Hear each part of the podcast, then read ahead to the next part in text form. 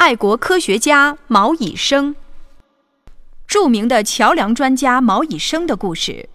科学家是有祖国的。恭喜毛以升，以有意图的成绩获得了康奈尔大学桥梁专业硕士学位。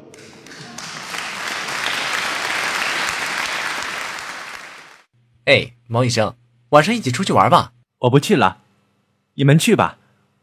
我晚上要上课。上课？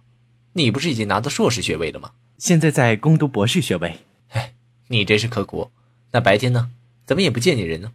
哦，白天我在一家桥梁公司实习呢，绘图、切削钢件或者油漆，多学一些技术性的东西。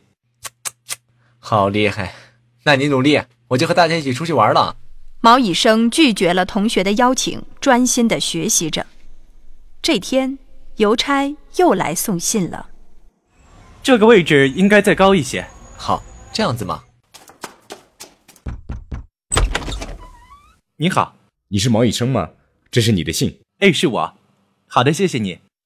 不用谢。谁给你的信啊？哎，聘书。嗯，最近有很多类似的，邀请你担任工程师。哇，这家公司很好的，你怎么不去？因为我决定回国了。为什么呀？因为我是中国人。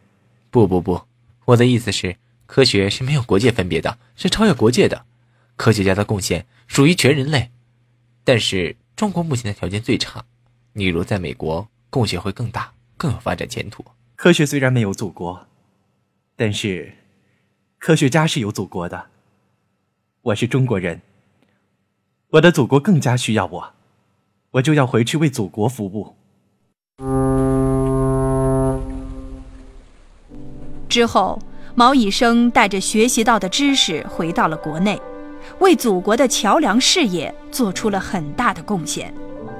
现在，在浙江省钱塘江那座雄伟壮观的大桥，就是毛以升设计建造的啊。